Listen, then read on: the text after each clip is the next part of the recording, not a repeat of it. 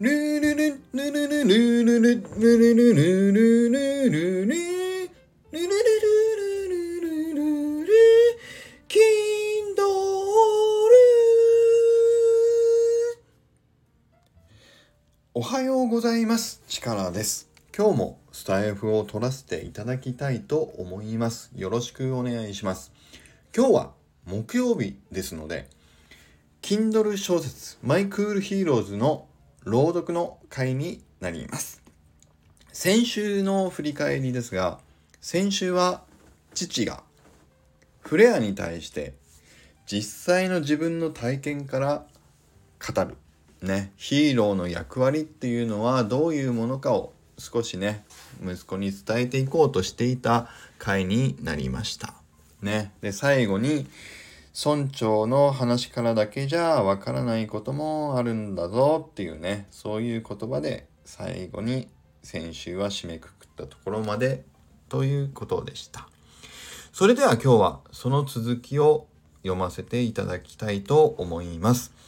今回もノートの方ではちょっと長めなので半分ぐらいに一旦区切ったところまでを読ませていただきたいと思います。いきます。あ？村長さんの紙芝居はさ、本当に面白いんだよ。それまで真剣に父の言葉に耳を傾けていたフレアは、急に思い出したようにそう言った。行きます行きますとか言いながら始まってさ、そこには父ちゃんも出てくるし、僕の友達もみんな大好きでさ、いつもみんなで広場に集まって一緒に見るのが楽しいんだよね。フレアは毎週末の楽しみを嬉しそうに報告した。おあの村長の紙芝居に最近は俺も登場しているのか？それは知らなかったな。少し照れたように笑いながら父は息子に言葉を返した。うん。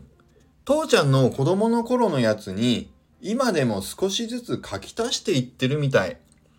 こないだなんてさ、わしは1万枚まで書くぞとか言っちゃっててさ、さすがにそんなにあったらさ、全然話が終わらなくなっちゃうじゃんってみんなで突っ込んできたとこ。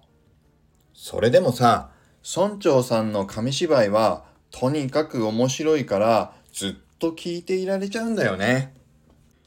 笑いながら楽しげにそう話すフレアの表情を見ていると、どれだけ村長が村の子供たちに愛されているのかがよくわかる。そんなある日、ラルフの雫が首元からふわっと浮き上がり、真紅の光を解き放つ。そうだ。それこそまさに新しい炎のヒーローが誕生したまさにその瞬間さ。行け！炎のヒーローラルフ！飛べ！僕らのヒーローラルフ！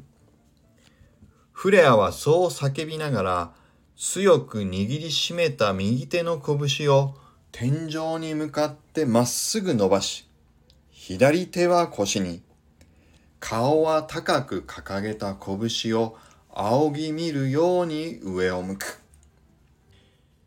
決まった。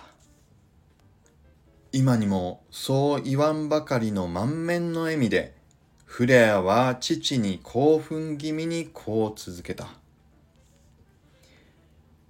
はい、ということで今日は途中までのここまでとさせていただきます。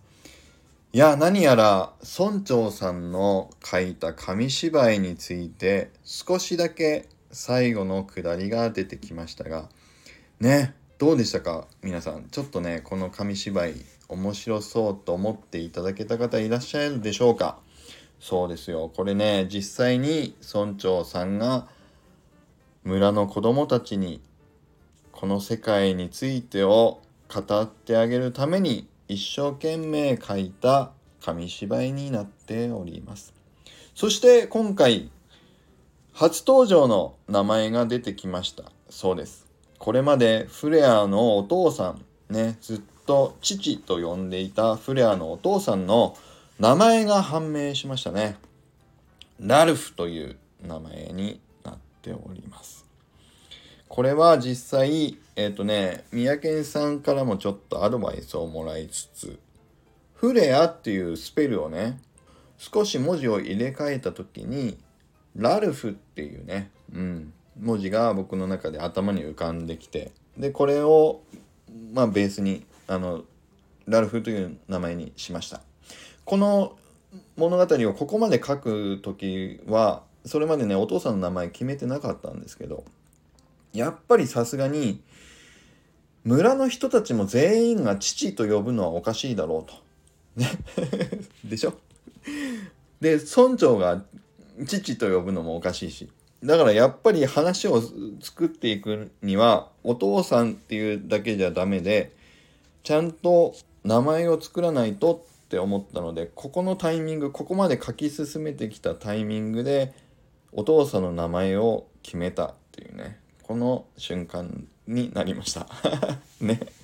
作りながらいろいろ考えているのでそういう裏話もありましたということでラルフになりました。でラルフっていうのをググって検索してみたところなんかねあのえっ、とドイツ語だったかな？のあの狼とかっていう語源ウルフに近しいみたいななんかそんなことも確かね、うん、書いてあったりするので。そうそこからちょっとね狼的な、うん、イメージが僕の中でもちょっとこのお父さんにはついてきた感じはしますね。狼といっても大きな狼ですよね。そうそう。そんなところもまたちょっと裏設定として覚えておいていただけると嬉しいです。それでは行きます。力チャージ！今日も力あふれる一日を